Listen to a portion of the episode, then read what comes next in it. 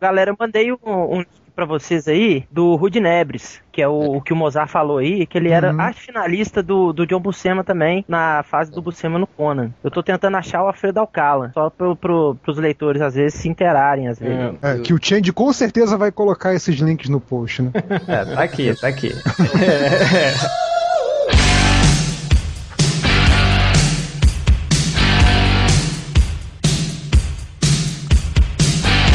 que aqui a gente tem o. Além do, do Hell e do Nerd Reverso, nós temos o, o mestre Mozart Couto e Rodney Bukemi aqui com a gente. Boa noite, Chance. Boa noite, boa noite, Bukemi. Tudo bom? Agora que seu. Jovem, tudo jovem bem, padawan. Agora que seu gato já não tá. Eu pendurei pelo rabo aqui no bastulante. é, já fez o churrasco gato dele aí. E é. agora a gente pode. É, enfim.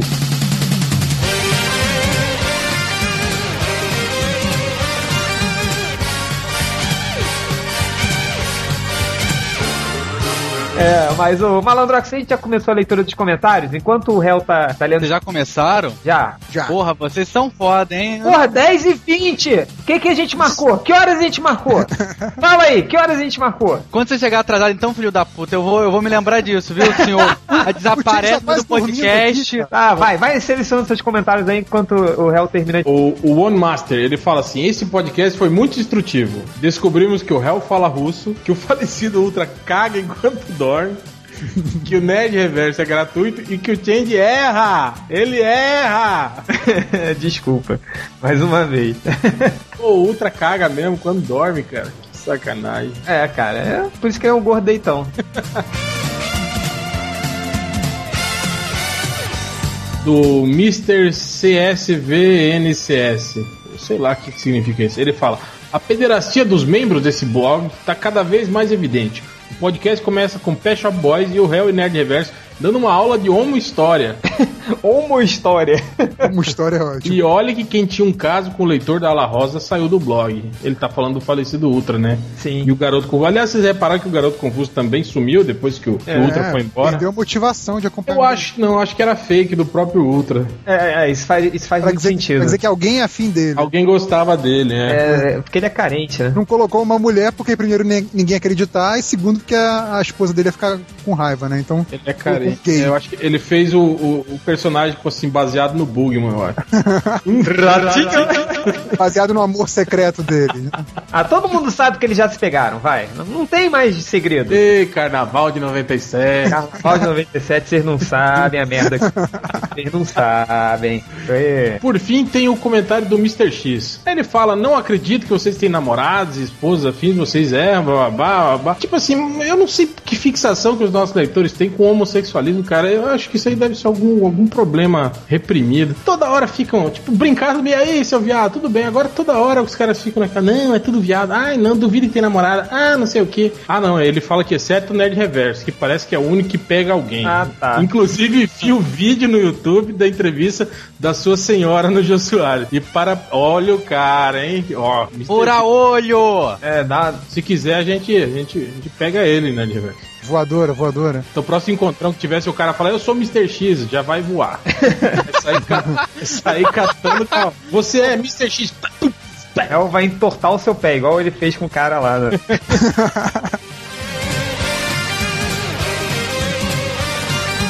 do Caio, do Caio. Ele fala: Change afinou pro réu.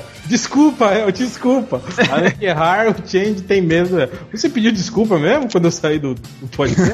Pedi, cara. Eu, eu fiquei com medo de você virar o meu pé, igual você fez. Primeiro que, que foi aquela piada meio. Que nem aquele maluco lá, o, o, o Andy, sei lá o que, que o Jim Carrey fez o filme. É uma piada, uma piada que, que, eu fiz e nu, nunca vou saber a reação de vocês. É, né? é, não, é a gente ficou meio assim, tipo, ele saiu mesmo? É sério?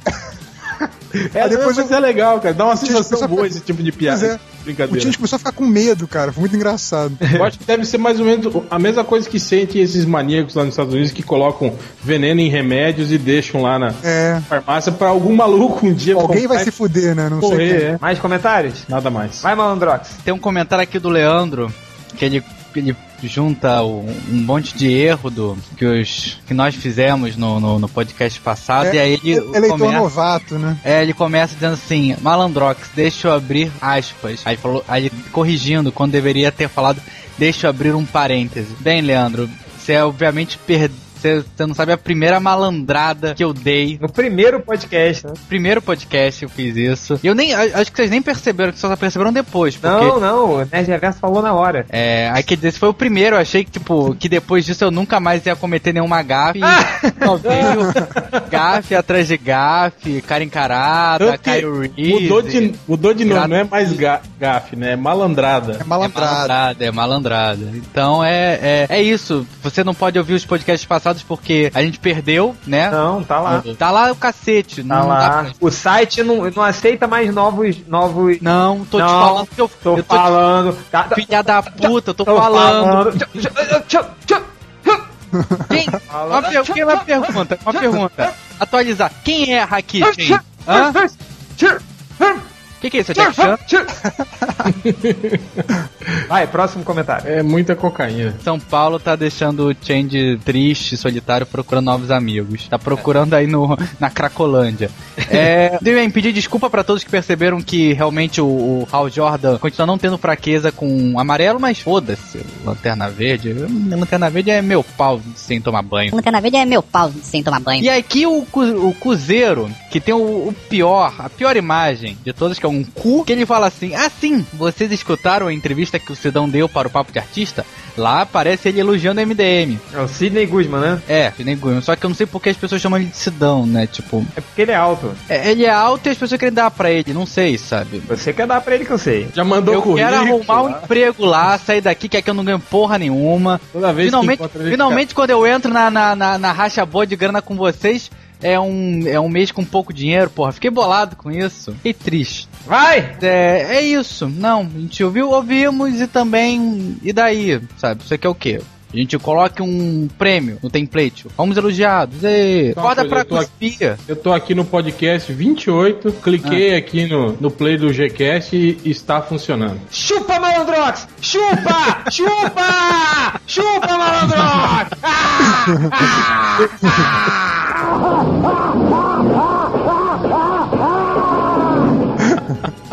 Mais comentário? Sei- Eu não sei como você consegue se empolgar, tipo, às 10 e meia da noite, uma terça-feira, desse jeito. É, qualquer malandrada é legal. É, mais comentários? Não, acabou essa merda. Então chega!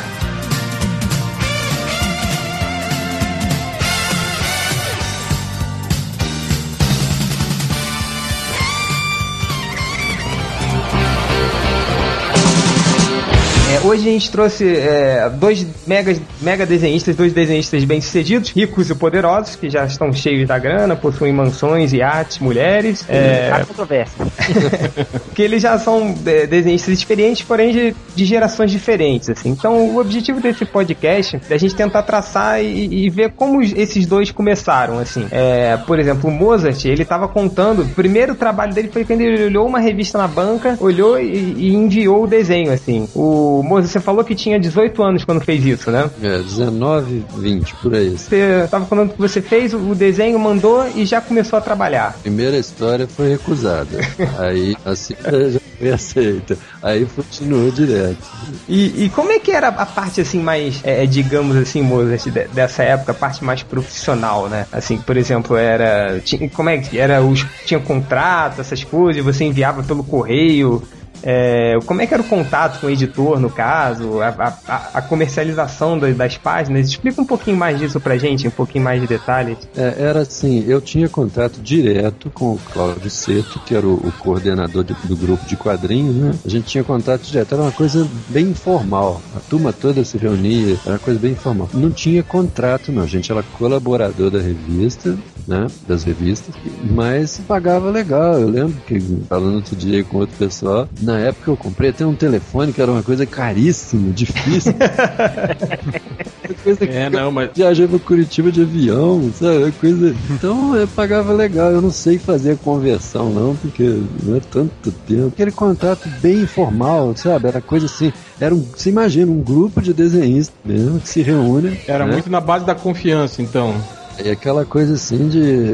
E, e, e, a gente também tinha contato fora dali, né? Então rolou muita amizade, troca de, de original e muito, muita correspondência, um dando dica no trabalho do outro. Só, só uma dúvida. Você tinha, vocês tinham um agente, um agenciador? Quem era? era? Vocês mesmos por conta própria? É, nesse caso do Brasil, era nós mesmos, direto com a editora. Uhum. E aquele negócio, né? a gente nem. A gente fazia o contato com aquele núcleo de quadrinhos e o núcleo de quadrinhos, a, a parte mais burocrática, essa coisa resolvia o coordenador com, com os diretores, editora, né? Tal. Depois ele vinha e passava pra gente. Mozart, como é que eram os prazos da época, cara? Era tipo tudo em cima, você tinha que correr para fazer ou, ou, era tranquilo? Assim? O quadrinho sempre é corrido, né? Mas o negócio na época era assim, bem livre, que eh, tava expandindo, né? Então precisava de material. Então os caras falavam, ó, oh, manda quantas páginas você quiser. E daí eu fazia, comecei fazendo 25 páginas por mês, eu fui, fui aumentando isso aí. Chegou uma época que eu cheguei um absurdo de fazer 70 páginas num mês. Caramba!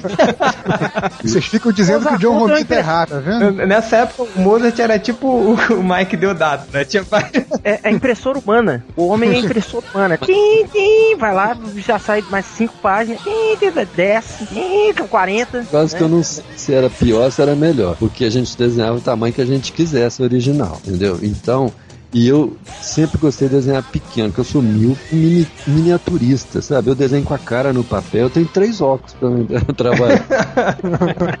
eu tinha eles sempre, cara, 5 centímetros do papel, o outro pra ver computador e o outro pra olhar, né, pra, pra olhar na rua. Mas então, a gente chegou uma época, pra produzir muito, a gente fazia meio ofício. Então é uma loucura, né? Nossa, Desenha, desenhava a página no meio ofício, moço? Isso, uma, um original no meio fiz pra produzir. Caramba! é assim, com isso mesmo. Você tinha uma lupa pra desenhar, assim. é, mas eu acho que eu acho que tinha muito disso. Nessa época, é, é, saía quadrinho mais ou menos desse tamanho, né? É, é eu acho que era um pouco uma herança dos antigos catecismos, né? Que era aquelas revistinhas, né? De, de bolso que eles falavam, né? né? É. E, mas, mas era tudo, era tudo caro nessa época, era tudo difícil, sabe? Ser uma revista colorida era uma coisa impensável, então tinha que ser tudo minguado, tudo econômico demais. Então eu aprendi a fazer assim o máximo do mínimo, entendeu? E isso foi interessante, isso foi muito bom para mim. Mas eu, o meu o tamanho que eu gosto de fazer é o A4 ou um pouco maior. Esse, esse padrão americano eu já não, não, não adaptei. A3, né? Pô, daqui a pouco você tava desenhando uma caixinha de fósforo, né? Pra economizar. não, o, o, Mozart, ele, ele é assim mesmo, eu acho interessante o, o método dele de trabalhar, porque eu chego lá, toda vez que eu vou em fora pra conversar com ele e tal, é, a gente fica trocando figurinha, eu chego e mostro as páginas pra ele e fica assim, nossa, mas tá muito grande esse negócio, né? Como é que você consegue desenhar com esse negócio desse tamanho? Ai, cara, aí ele me mostra os A4 que ele faz e tal. É um nível de detalhamento no A4 também que eu fico impressionado. É igual o, quem que falou? Foi, foi o Réu ou o, o Nerd Reverso? Falou pra desenhar com a lupa. Não, foi eu que falei. Nenhum dos dois. é, nenhum dos dois. Seu esclerosado.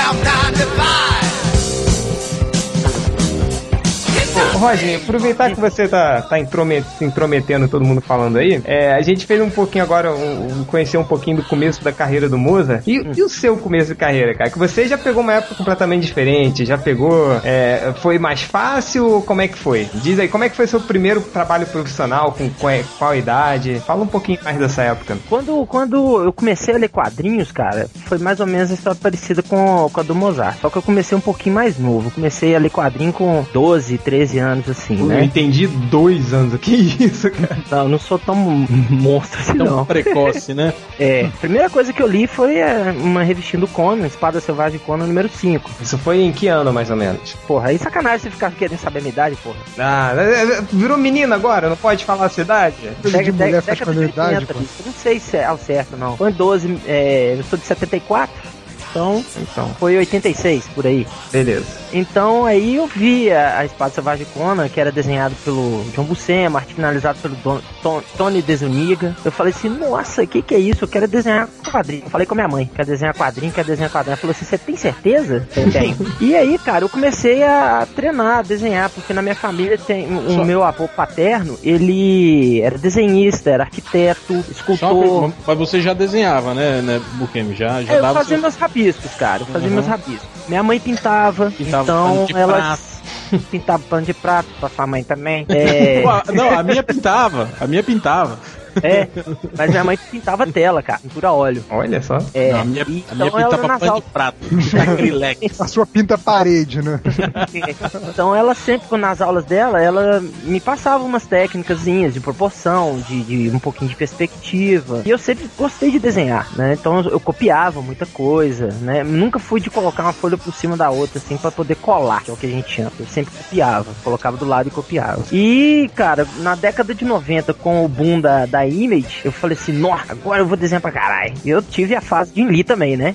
Sim. Todo mundo, eu acho que todo quadrinista, assim, que se preze, teve a fase de Lee, né? Jim Lee, Mike Tipo Deodato. assim, foi quando, quando o Mozart Couto vazou do, do, estúdio do Mike Deodato, você, você entrou. Não, não, não. Eu não cheguei a trabalhar com, com o Deodato diretamente, não. Eu fui agenciado pelo Dave Campite e ele falava pra eu copiar o Deodato porque eu ia ter sucesso. né? Então, então tá, né? Tava certo, tá desenhando lá pra Marvel, enchendo o rabo de grana É, agora. cara, eu fiz uns filminhos, assim, de, de umas três páginas pro, pro Deodato a pedido do, do Campite. Foi pra uma edição, assim, do... Acho que foi do... Acho que o, o Mozart já desenhou também, o Turok. Desenhei. Eu, eu, é, né, acho que eles estavam. que Eles reviveram o Turok. É. né, eu peguei, eu acho que depois de um, de um latino que estava desenhando, o segundo desenhista, não sei, o terceiro da linha. Uhum. Aí eu fiz, assim, três páginas num lápis bem soltão e o, o- o- eu fiz, na verdade, eu fiz um layout de página, né? Eu fiz um, um esboção, lápis solto e mandei pro, pro Campite pra ele mandar pro Deodato pra alguém do estúdio dele passar por cima do meu lápis. Foi isso que rolou. E não ganhei nada. E nem meu nome saiu na revista. Nem um tapinha nas costas. Nem um tapinha nas costas, nem muito obrigado, nem parabéns, campeão.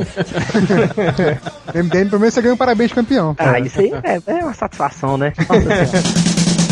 Eu panguei na mão do Campite, como já falei, né? 11 anos na mão dele, só fazendo pinap de sacanagem, desenho de putaria, porque a, a ideia de, de mercado do Dave Campite é tipo assim, você tem que copiar fulano pra fazer sucesso. Enquanto você não faz sucesso, faz pinap de mulher gostosa com monstro, isso vende. E não vendia porra nenhuma, cara. Eu fazia altas pinap e não ven- não vendeu nada. E tá tudo com ele lá, deve estar segurando a porta do, do banheiro dele lá.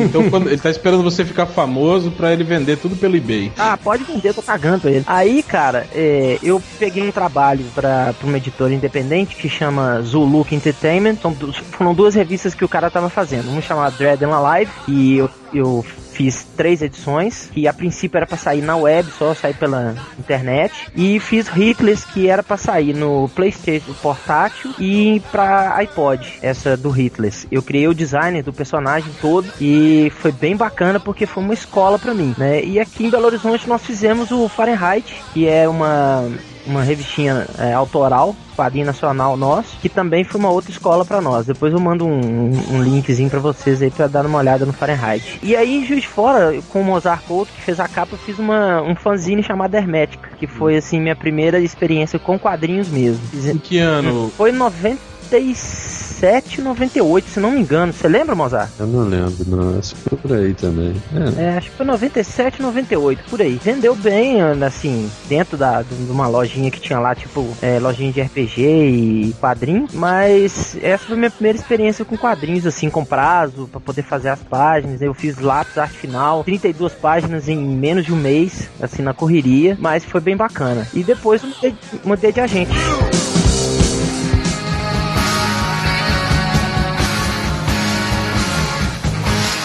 Fazer uma comparação aqui entre. Na época que o Mozart Couto entrou pro mercado americano, chegou a desenhar, né, Mozart, pra, pra Marvel. desenhei. Como é que foi esse, esse, esse processo? Como é que você chegou lá? Como que encomendaram material com você? Foi através tudo do, do, do Dave Campite também, nessa época? Foi. É, era aquele negócio. Tava junto com o Deodato, às vezes comple- completava. Desde a época da DC, da Mulher Maravilha, fazia algumas páginas pra ele, que tinha muita, muita produção. E de- depois você vai passando, eles vão te passando um trabalho, um outro trabalho. Aí o Turok eu já peguei sozinho. As primeiras páginas, o Deodato fez a arte final de alguns desenhos, e a partir daí eu fiz sozinho. Depois eu fiz É. uma coisa de X-Men, assim, do- daqueles grupos lá do.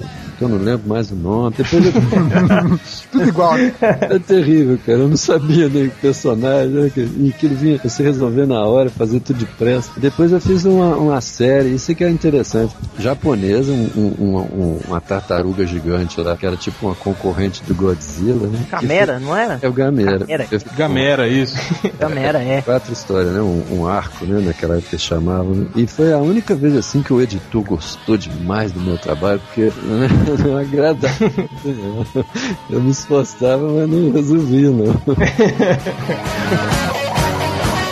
É engraçado, né? Você ver essa coisa de gerações, assim, tipo, um dos primeiros trabalhos do Rodney foi pro PSP, não foi que você tava falando? Pro iPod? Playstation portátil e pra iPod. Agora, o Moses, uma coisa que, o- que, que o Rodney falou, assim, que ele, ele também, ele no começo ele fez muito, é, fez alguns quadrinhos de sacanagem e, e não vendia, assim. Na época, quando você fazia no, no iniciozinho da, da sua carreira, como é que eram as vendagens disso, cara? Ele vendia bastante, assim, você falou que ganhava é, é, bastante, é, bastante não, mas, mas você ganhava legal na época, assim, mas fazia muito sucesso, assim, você vendia muito. Essas revistas, nossa, elas foram crescendo, não, não só de sacanagem. Começou, começou com essa sacanagem. Era por mês, depois passou a ser quinzenal, aí eh, eram duas, depois passou a ser três ou quatro. viu?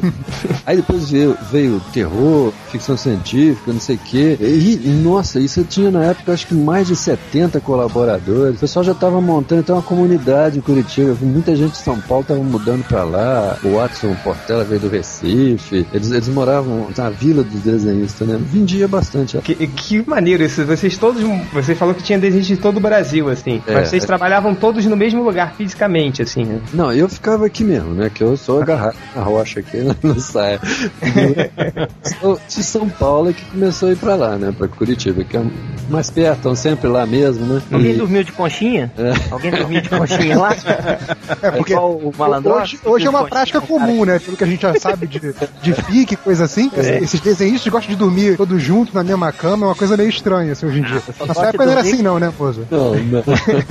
Essa juventude, né, Mozart? Uma troca de experiências, né?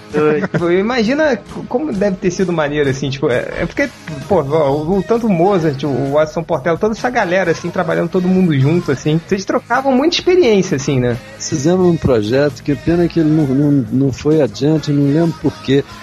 Que cada, cada desenhista pegava um, um tanto da história e fazia né, um- uma quantidade de páginas e deixava numa situação bem complicada pro outro resolver. Então vinha o outro.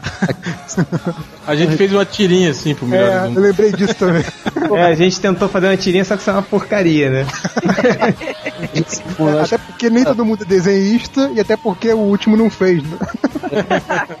Mas, o, o Mozart, você não, não, não guarda esse material, não, cara, que vocês faziam nessa época? tem, eu tenho muita coisa ainda do, do bem antigona mesmo, de, do, do início, e depois ainda uma fase mais avançada, de, já no final, já, já mas aí já entrando pra minha produção europeia e outras coisas que fiz pro Brasil depois dos anos 90, até 80, entre 90. Ô Mozart, você, você trabalhou com o, Rodival Matias, você tem notícia dele? Ele ainda tá nativo, ele partiu dessa pra melhor. Não, o Rodival, tá- alguém conhece o Rodival Matias? Não. Não. o Rodival Não, fazia não. trabalho parecido com o Frazetta, né? Que, É. que sombreava muito bem, pintava muito bem, e ho- hoje ele tá pintando maravilhosamente bem. Trabalha também no, no livro, no mercado editorial de livro didático, né? Que é a mesma Olha coisa que eu faço. Eu, eu lia as historinhas dele quando saía no, na edição Calafrio, na revista Calafrio, que era as, as historinhas dele de lobisomem. Pra mim, aquela visão de lobisomem dele é a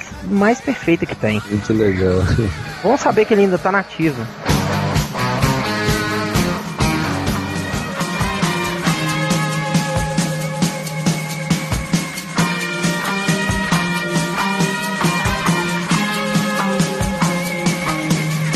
O Mozart, é, você, você começou os primórdios lá do, do, do, do estúdio do, com o Mike Deodato, né? Segundo você, é, quem começou praticamente era você, ele e o Emir Ribeiro, né? Isso. Quer dizer, são três, três grandes nomes, digamos, né, do quadrinho nacional que seguiram por caminhos completamente diferentes, né? Quer dizer, É. o Deodato, que foi de vez pro, pro, pro, pro mercado da- dos cómics americanos, né? Você que seguiu já pro, hoje, eu acho que quadrinho, seu último quadrinho foi o quê? Foi o Crônicas da Província, com, com o Vander Antunes? Foi, foi. Foi o último trabalho de quadrinhos, né? Depois disso, tá trabalhando só com ilustração, né? Com esse tipo de coisa. Tem feito um quadrinho aqui, o Rodney eu mostrei pra ele umas coisas, um monte de coisa engavetada que eu tô pretendendo publicar, mas eu quero uma outra solução. Não quero editora, não. Eu quero uma outra coisa. Uma, Posso algo fazer uma independente. Ele me mostrou, ele falou assim, "Não, olha, isso aqui eu fiz em, em dois meses. Cara, ele chegou com uma pilha, cara, do tamanho de uma caixinha de todinho. cara, eu olhei pra aquele negócio e falei, não, você tem vida social, Mozart? Você vai no cinema, você vai no McDonald's comer um sanduíche às vezes, cara. Tipo, não tem condição, cara. Fala pra ele, moça, eu eu sou fodão mesmo, vai. fala. E o outro nome é o Emílio Ribeiro, né? O, que é o autor da Velta, que hoje né, tá, acho que é um dos poucos que ainda continua dando o, o- o murro em ponta de faca, tentando publicar quadrinho nacional autoral, né? No, no, no Brasil e ainda nesse gênero de super-heróis, né? É, ele faz, ele tá fazendo um- uma reedição, né, uma, uma releitura de toda a obra dele. Ele tá acrescentando umas coisas novas e continua publicando de forma independente. Né? É, Bacana essa, essa iniciativa dele, porque eu acho que, que dá uma força pra quem quer publicar aqui, fazer coisa au- autoral. É, Né? e ele é um público muito grande que gosta do trabalho dele. Tem, é, tem. Ó, eu tenho aquele encadernado que saiu dele. Uhum. Não sei É, apesar de que o Emílio é meio que uma figura polêmica, né? Tem muita gente também que não gosta dele, né? No- no- no- nesse meio de, de Cara, quadrinhos, assim, Olha, né? assim, me arrebenta com ele também. Enche o saco dele. Ele é meio. Eu acho, é, acho que ele é meio Rob Life. né? Tem uma galera que, que ama, né? Incondicionalmente, mas tem aquela Não, galera calma aí, que Rob Life isso também é, comparação injusta pra tudo que um. odeia, né? é, ele, ele é, é, então, assim, é mais um traço mais polêmico, assim, né? Tem um rapaz, não sei nem se, se é amigo de vocês, talvez seja, mas aí tanto faz, que é o cara lá do, do Cão Maravilha, que esse realmente se, se emputeceu com o MDM, lembra? Esqueci o nome dele agora. Qual maravilha? É, mas acho que é, isso não, não importa mais. São águas passadas. São águas passadas. É, Mozart, é Mozart ou Mozart? É, Mozart é mais correto, né? É, então. É, então eu, É, o Buquemi que Buquemi fala errado, né? É, o porque me erra, ele erra. Não, eu falo é. É, o, o Buscemi, né? Como dizia o Buscemi é, Buscemi. O Kemi, Ó, Mozart, é, que a gente falou um pouquinho do, do início de- do seu início de carreira, do, do sua e do, do Rodney. Agora vamos passar um pouquinho mais para pro amadurecimento profissional de vocês, assim. Tipo, no, no seu caso, esse amadurecimento profissional, ele veio do seu trabalho com a Europa, assim, e, logo depois com, com, com as editoras americanas? Tu- tudo junto, né? Você vai, você vai, vai- com 10 anos é que eu senti assim que eu tava ficando seguro pra- eu me senti um profissional depois de 10 anos de produção, de estudo constante, né? De muito desenhar, desenhei muito. Então, e, e depois vem essa coisa do mercado mesmo, né? Que você vai também tendo um certo desencanto, né? Porque até então você trabalha, você, você não sabe de nada, você era muito jovem, muito ingênuo, não sabia nada. Depois que você vai ver no outro lado da mesa lá, né, como é que é a coisa. Coisa não é tão legal, não é tão colorida como nas revistas, né? É importante isso aí que o Mozart tá falando, porque muita gente que quer começar a desenhar quadrinhos pensa que tem muito glamour, que você vai ganhar muito dinheiro, que você vai não vai trabalhar muito, você vai trabalhar com o que você, você gosta. De fato, você trabalha com o que você gosta. Eu adoro desenhar, curto bastante desenhar e tal. Mas, cara, você tem. É, é- é um trabalho como outro qualquer, bicho. Você É. senta na prancheta e sai, ah, sei lá, 3 horas da manhã, 4 horas da manhã, bicho, pra cumprir prazo. Tem o glamour? Tem. Você tá com o seu nome lançado lá? Tá, mas você tem que. Você que faz o seu nome. Você me lembrou é? uma, Hum. Quando eu comecei no mercado publicitário, eu era ilustrador, né? Uhum. Aí eu lembro até que algumas pessoas falavam: Ah, você trabalha com o quê? Eu falei, eu sou ilustrador. Como? O desenhista. Ah, você faz desenho, mas você trabalha com o quê? Tipo, o, desenho, o desenhar não é. Já passei não por era, isso. é, não era. Ninguém via isso como trabalho, né? Ah, É, você faz é. desenho, mas trabalha mesmo com o quê, né? Você faz o que pra viver? É. Ah, eu sou assassino profissional, eu mato idiotas que fazem esse tipo de pergunta. Eu acho que vocês pegaram isso também, né? Eu acho que o Mo, É. né? É, tem, tem, tem um colega que, que fala que eles, sempre que ele fala que ele é ilustrador, perguntam, que ilustrador?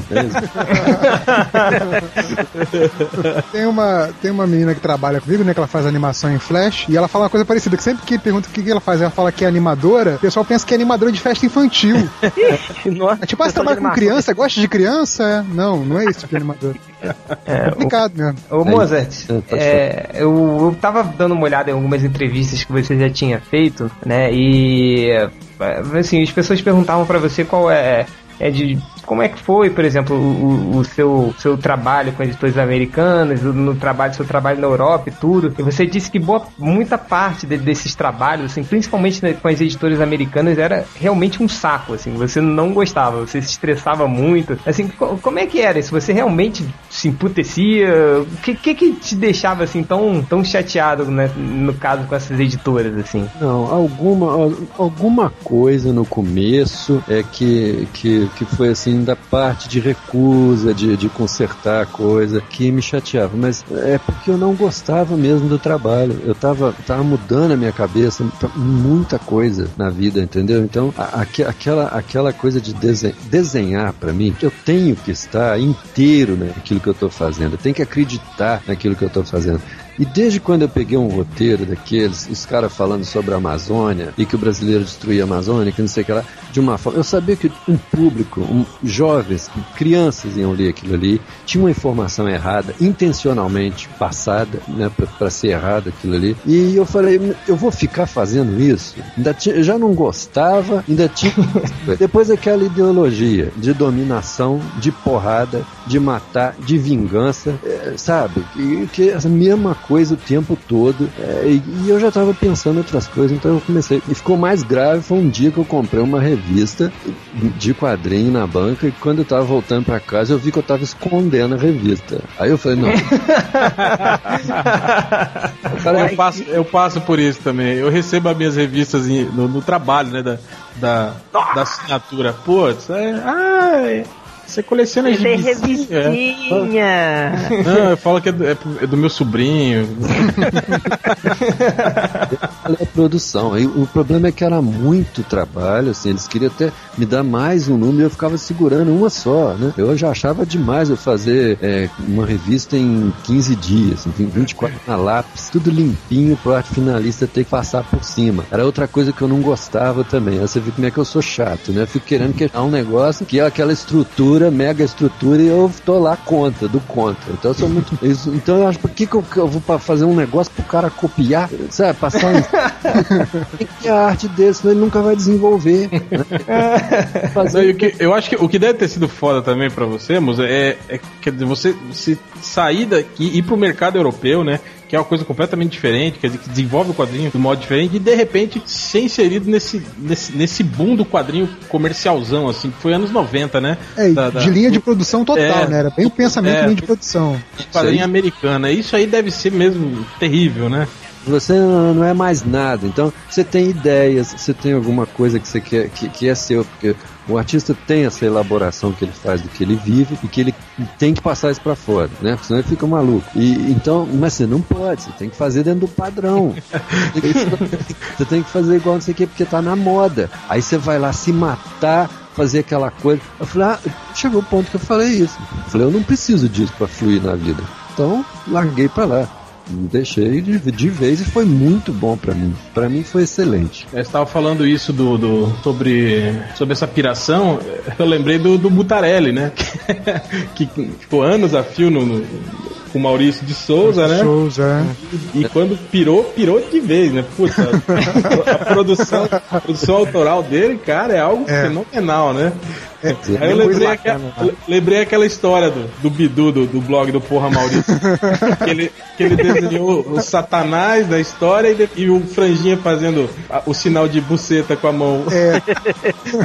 tipo, ali eu acho que ele já devia estar de saco cheio. Tava ali sabotando né? a parada, né? é, o, Mutarelli, quando vai fazer a produção autoral dele, já, já é meio que um exorcismo, né? Pra, é pra limpar mesmo o sistema, né? O cara extrapolou legal. É que eu, que eu fui percebendo que eu não sabia também. De, é que, que existe o artista que é o intérprete. Ele gosta, ele se dá bem de desenhar personagens, de fazer aquela coisa. Ele, ele gosta de fazer isso. Ele, ele, não, ele não é um, um, criador, ele não tem muita ideia, não, não escreve, né? Então ele faz aquilo numa boa. E existe aquele outro cara que precisa, mesmo que seja uma besteira, o cara tem que pôr aquilo no papel, senão você fica louco. É uma coisa, no meu caso, que eu tenho que fazer uma coisa, né? Então, quando eu não estou no meu trabalho comum, que eu também tenho outro problema, que é a família, né? Que eu tenho família, sou casado, tenho duas filhas, e, e tem esse negócio também, que aí você também tem que abrir mão de muita coisa. Mas, quando eu estou fora do meu trabalho mais padronizado, o que, que eu vou fazer? Eu vou fazer as coisas que eu gosto, eu sempre arrumo um tempo, porque é aquilo que me alimenta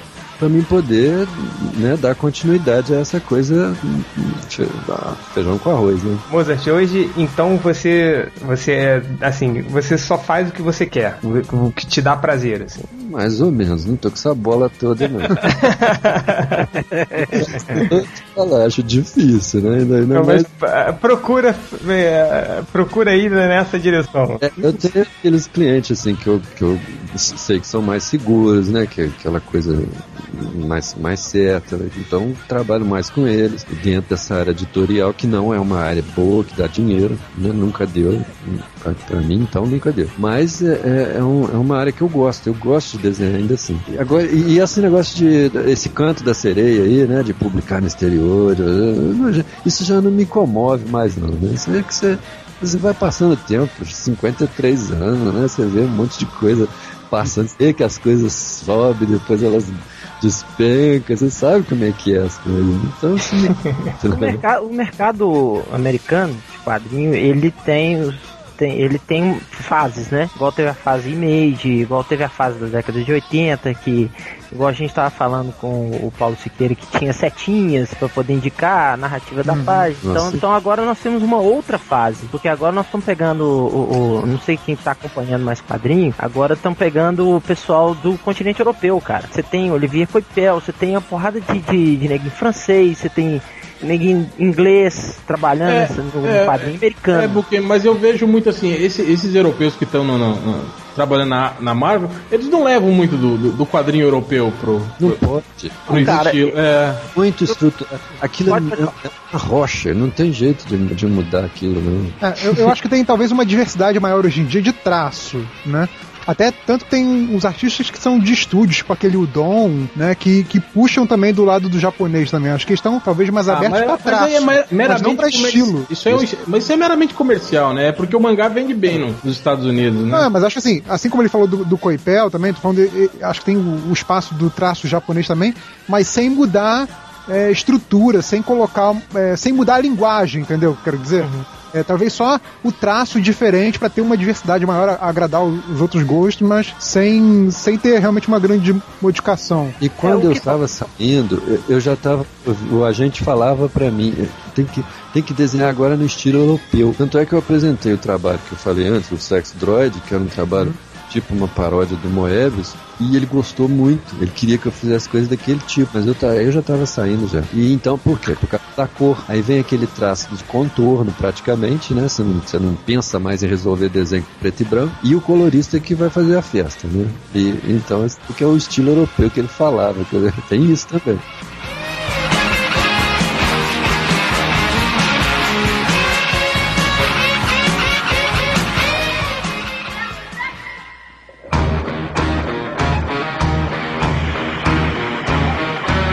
Rodney, diga. O Mozart, ele tava falando aqui, por exemplo, que na, na época que ele chegou né, nas editoras a, a, nas editoras norte-americanas, ele chegou exatamente no, no, pior momento que poderia se chegar é. na época, que era o, é. o a, década dos de 90. Na década de 90, produção em série, tudo, enfim, tudo de ruim. Ele deu. Da Image, né? Pois ele deu um azar danado. Uma coisinha rápida, que vocês me lembraram, cara, que eu, eu, eu, eu fazia. Eu não conseguia resolver as posições dos heróis, as ações dos heróis, como um desenhista de comics faz. Né? Eu não conseguia fazer aquilo. E daí eles me, mandaram um desenhista antigo lá, famosão, que eu não sei o nome, não conheço, não conheço ninguém. E o cara desenhava para um RAF e eu tinha que fazer aquelas coisas. E eu comecei a olhar aqueles desenhos, eram tudo, tudo gay os caras as poses dos caras, tudo gay do super-herói.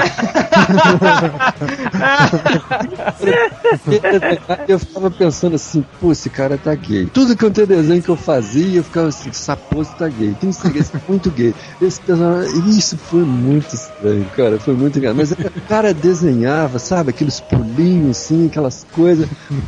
Balé mesmo, coisa bem. E eu tinha que fazer aquilo ali. Eu tava me ensinando a desenhar. Fazer. Pô, é difícil. Ensinando o padre a rezar a missa, né? É, como é que você faz um cantor, por exemplo, fala assim pro cara, canta desafinado? Ele não consegue. Se ele for um bom cantor, não tem como, né? Então você vai fazer o cara desafinar ali no, no traço também? Não dá. É muito difícil, cara. É, o Moses, só pra lembrar aqui, cara, do- de- dessa época que você desenhou quadrinhos americanos, você desenhou o quê? Mulher Maravilha, Thor. Desenhei o Hulk, eu fiz um especial do Hércules com o Hulk, que e acabou não saindo meu nome, o editor morreu um, um mês depois. Nossa, Porra, coloca o nome do Mozart Couto aí no podcast. hein? é, vai, vai morrer um, da- um, um de nós vai morrer aqui. Mas fiz o Turok, bastante coisa, Turok, né? Fiz Gamera, Fez Electra também, né? fiz alguma coisa, bastante coisa, foram uns três anos, acho dois, um pouco de produção. Legal, mas o, o Rodney, e vocês, a gente tava falando, por exemplo, o, o Mozart ele pegou realmente uma fase muito ruim. Mas, por exemplo, você. Rodney, É, você eu, tá acho, é, eu acho que a diferença foi o seguinte: o Mozart pegou o mercado começando a se fechar e já o Rodney começou, pegou o mercado em expansão, né? Sim, sim. E tipo, É. por exemplo, eu tava vendo aqui, é que, que você falou que ah, hoje as editoras estão procurando muito, muitos artistas é, europeus, assim, mas, por exemplo, eu comprei dois gibis mensais aqui, que nesses dois gibis mensais que estão saindo aqui no Brasil, tem três brasileiros aqui, que é o, o Rodney desenhando o Hércules, que saiu aqui na Universo Marvel 56, e nos Novos Vingadores, número 73, tem o Paulo Siqueira e a Adriana Lelo, né? Tipo, o MDM influente, hein? É, Muita galera fora, que... fora isso, ainda tem o, o Deodato, né, publicando os Vingadores, e o Ivan Reis no Lanterna Verde. Dizer, O um- meu data no Dark Avengers. Isso, no Dark Avenger. O que que eu Isso. falei? É Vingadores. É tudo Vingadores. É tudo Vingadores. Vingadores Tem sombrios, 50 porra. Tem 50 equipes de Vingadores. E o Rodney, você pegou, por exemplo, você tá. O, o- os roteiros de quem você escreve, né? Co- Como é que é o nome do cara mesmo do, do- que O fazendo? Hércules? São, É. são dois, né? O Hércules são dois, é o Greg Pak e o Fred Van Lent. Esse inglês, esse inglês sempre maravilhoso do Rodney Buscemi. Você quer que eu fale como? Vamos lembrar.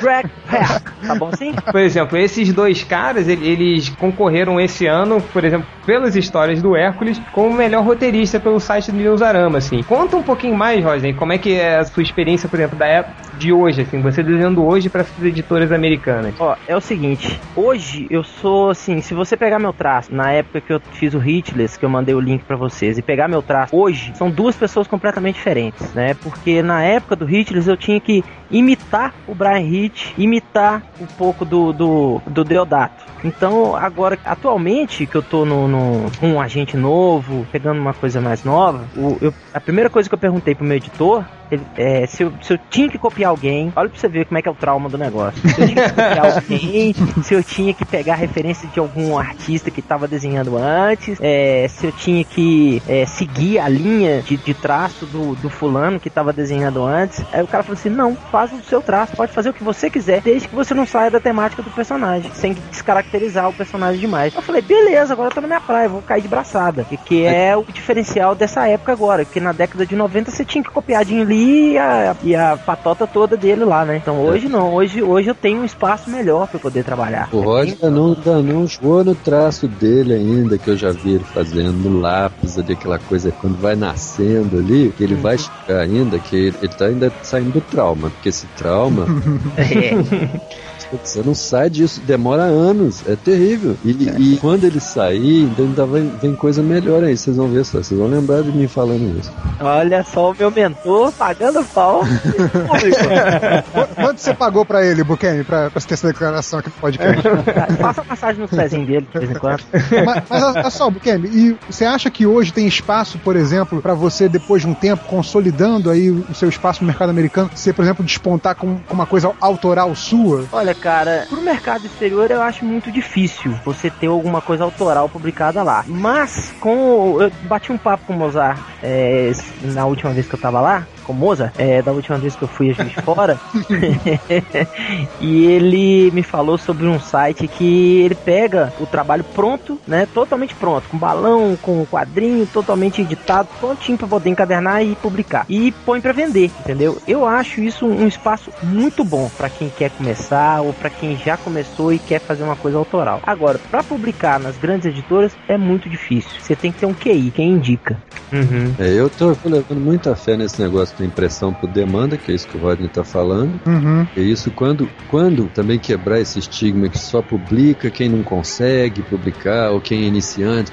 Não, quando os caras começarem a publicar, a qualidade do, de, de, quem faz isso nos Estados Unidos é muito boa. No Brasil, para livro, em preto e branco, tá legal e vai crescer. Então, isso aí vai ser muito bom para quem quer fazer seu quadrinho. E aquele negócio, quem, quem já é profissional, quem já tem o domínio da coisa, quem tem qualidade, vai se dar bem. Isso vai, isso vai ser, ser uma boa, sim.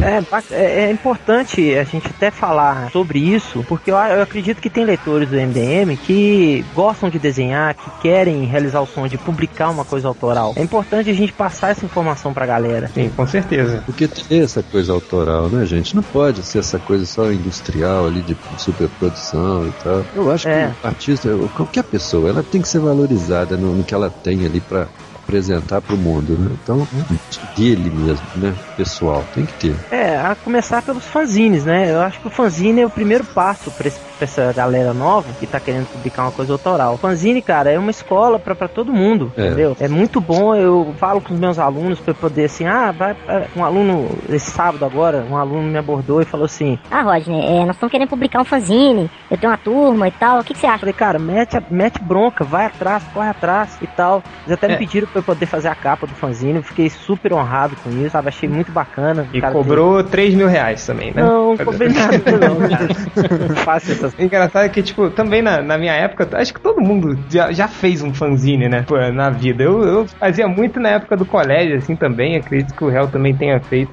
Mas hoje, é, pessoal, os moleques ainda fazem fanzine, assim? Ai, cara, é. Eu, porque eu tô trabalhando numa escola de quadrinhos e ilustração, cara, sempre aparece um, um ex-aluno com fanzine e me passa. Eu tô aqui em casa com uma caixa de, é. de tênis, assim, com, cheio de fanzine de, de ex-aluno meu. Ei, Buque, mas eu não perdeu um pouco de espaço esse, esse fanzine, esse fanzine impresso pro fanzine pro blog, né? É, eu acho que eu acho que tem um pouco disso hoje, né? A galera mandando muito a ver no, no, no criando sites com é, quadrinho e tal. A, acho assim, eu vejo muito como portfólio a galera usando o DeviantArt, né? É, galera, DeviantArt é, às, vezes, às vezes põe, até faz alguma tirinha, alguma coisa assim, joga no próprio DeviantArt em vez de procurar publicar, né? É. Não, mas é, tem esses eventos de quadrinho, por exemplo, o Anime Festival que tem aqui em Belo Horizonte, tem aí tem em São Paulo, tem eventos de, é, esses eventos que o MDM nunca vai, né? Pois é, né? Então, uh, não vou falar nada. Mas é, sempre aparece alguém com um fanzine na mão pra vender lá, entendeu? No FIC eu vi vários, vários, inclusive de ex-alunos também. No Anime Festival sempre tem gente fazendo fanzine, faz na hora lá, xeroca, monta e sai distribuindo vende, entendeu? Vende assim a um real. E um exemplo grande de fanzine aqui em Belo Horizonte, que o cara começou do nada com, e começou como fanzineiro, é o, o La Carmelho, que publica o Celton aqui em Belo Horizonte. Não sei se vocês já ouviram falar dele. O cara, ele faz tudo sozinho. O cara já comprou uma casa e já comprou uma moto vendendo o gibi dele. Meu Deus! Que é. Na rua, Rod? Vendendo na rua, correndo com a. Ele já foi no jogo, cara. correndo, correndo com a placa na mão, gigante, escrito: Ah, compre a revista que eu mesmo fiz, a história é tal. É só é, cinco reais que ele vende a revista. É revista de boa qualidade, papel ofício bom, a capa é couchê. E você já pensou quando ele pegar a impressão por demanda? Que aí ele vê aquelas revistas. Isso aí, aí que ele vai tirar. É de capa, uhum. se ele quiser, colorido. Ó, aí, ó. Vou até conversar com ele, hein? é, então, é, pessoal, olha só, só para avisar que infelizmente nosso tempo já estourou. Pô, o papo de hoje realmente tá muito legal, mas é, é, a gente tem uma limitação assim por hora, senão nosso editor fica revoltado. You look at me, I have the power! Aqui, ó, o Daniel HDR acabou de mandar um abraço pra todo mundo aqui. Tá comigo. Opa! Valeu. Ó, pra ele que tá convidado pra quando ele quiser participar de novo. Beleza. E mandou um abraço especial pra você, Mozart. Ah, obrigado. Outro pra ele. Daniel HDR, que é outro fera. Então, pessoal, eu fiz agora igual o Faustão, né? Ô, louco, meu, brincadeira. Essa fera aqui. Conto do pessoal, conto do profissional. Mas enfim, pessoal, como a gente já tá acabando, eu queria que Mozart e Rodney, vocês dessem seu recado final, enfim, se, se quiserem é, fazer um jabá ou divulgar algum link, alguma coisa, divulguem. E queria que, pra fechar também, além disso, o podcast, vocês dessem recados pra galera que tá começando agora, o que, que vocês aconselham. Eu acho que é muito importante você saber aquilo que eu tava falando, que é trabalho, vale sério, você tem que cumprir prazo, você tem que ser muito sério, você tem que criar credibilidade, ter credibilidade. Se você perder isso, você tá ferrado, não tem jeito. Então leva a sério, entendeu? Desde o começo, leva a sério, com, com horário, com disciplina, com seriedade, se imponha com seriedade. Acho que o negócio é esse. Se desenha muito, estuda sempre, desenha cada vez mais. Você- treinava muito quando você tinha uma produção muito, muito forte, né? Mas você treinava muito quando. O cara me mostrou uma pilha do tamanho de uma caixinha de todinho, cara, que ele fez. Não, fez mas eu- além de, de, de treinamento, assim, o que, que você co- costumava fazer pra treinar, assim? Só pra, pra mais uma dica pra galera que tá querendo aprender a, me- a desenhar melhor ou tá começando a desenhar, assim. Qu- Quais são as dicas de exercício? Não sei, alguma coisa assim que você possa dar dica pra esses garotos, assim. Olha, tem qualquer livro básico de desenho como acadêmico, né? Que, eles ensinam lá no começo você aprender a fazer um círculo, um quadrado, depois jo- jogar isso, passar isso para um, um cubo, para uma esfera, essas coisas básicas tem que fazer. É chato pra caramba, mas você tem que fazer. Você tem que controlar o seu, seu- sua mão primeiro e depois você vai aprendendo essa coisa mesmo tradicional, de, de, de desenho mesmo, da escola lá, que é acadêmica de arte, essa coisa toda. Pega esses livros, estuda direitinho, depois você vai passando para outra coisa que você gosta, porque senão, se, se você começa naquele outro, aquele outro jeito de desenhar, mais tarde você tem que mudar de trabalho para outra coisa. Você, eu sempre falo, Cuidado quem começa com o mangá, aquele mangá mainstream, né? né? Todo mundo vende depois, É, aí daqui Os Naruto da vida. não Naruto. é, não vai dar pra ele sair fazendo aqueles bonecos pra tudo quanto é lugar, né? Então, Esse boneco. você vai olhando, lendo o livro, estudando mesmo e fazendo, tendo seu caderninho, leva sempre o caderninho pra tudo quanto é lugar, vai desenhando, desenhando, desenhando, que é ali que você vai descobrindo as coisas. Por acaso, assim, olha, isso aqui funciona, aí começa a usar aquilo, e daí você vai montando seu estilo de desenho. E Mozart, é, você quer deixar algum link também pra galera, assim, alguma coisa? É, tem meu site, né, que agora é uma confusão, que é um site, né, é, o www.mozartcouto.com.br e tem o blog do desenhador, blogspot.com. É, tem o blog do desenhador, eu falo muito sobre software livre, é, GIMP, né, que é uma alternativa ao Photoshop e outros programas, eu acho muito interessante. Tem muito, muito desenho lá de captura de tela, que, que o meu, meu modo de trabalhar, tem muita informação legal. É, eu, eu, por exemplo, eu também uso bastante o GIMP, assim, eu, eu fiquei, eu dei, eu dei uma olhada no seu blog e vi que você divulga muito, assim, né, o, o GIMP, e isso é muito legal. Esse programa vai ficar muito bom. Depois do 3.0 já vai ficar muito forte. É, Legal. a- aproveitando, Moze, você começou num, num método de produção lá dos anos 80 e, e já chegou aí na, nessa questão do, do computador, da tablet e tudo mais. Já conhece as novas tecnologias. Você acha que, que hoje tá mais fácil pro desenhista, que as coisas são, são uma moleza ou não? O desenhista sofre do mesmo jeito, só muda a tecnologia. Né, se for desenhar mesmo, vai sofrer do mesmo jeito, porque tudo ali vai começar do papel, né? ou então você vai reproduzir no computador as coisas que você fazia no papel. Ajuda muito que é o Ctrl Z, ou você cortar e colar. Então, um personagem lá que tá meio, meio pequeno, aí você dá, se dá pra diminuir a cabeça dele, você vai lá e diminui a cabeça, pronto, ele fica ó, grande, né? Vamos dizer assim. né? Então tem muita coisa que ajuda, você pode mudar. E tem, mas aí você acaba trabalhando até mais, né? Porque você pode fazer tanta coisa que você acaba fazendo muito mais. Mas eu, eu acho que é o caminho agora, não tem volta, né? Você deve passar por. a- a- a- como eu falei, aquela coisa básica, né? O pincel, o lápis, a coisa deve passar por isso sim, o papel e tal. Mas a partir de agora é digital em diante, não tem jeito, não tem volta. E você, Rodney, últimos recados, dicas e jabá, fala aí. Eu, eu costumo falar para meus alunos, e frisando um pouquinho o que o Mozart falou, galera que quer começar a desenhar quadrinho, quer fazer qualquer coisa ligada à arte visual, tem que desenhar todo dia. Todo dia, toda hora. Tá, tem um momentinho livre, vai desenhar, um caderno de esboço, tenha um caderno de esboço.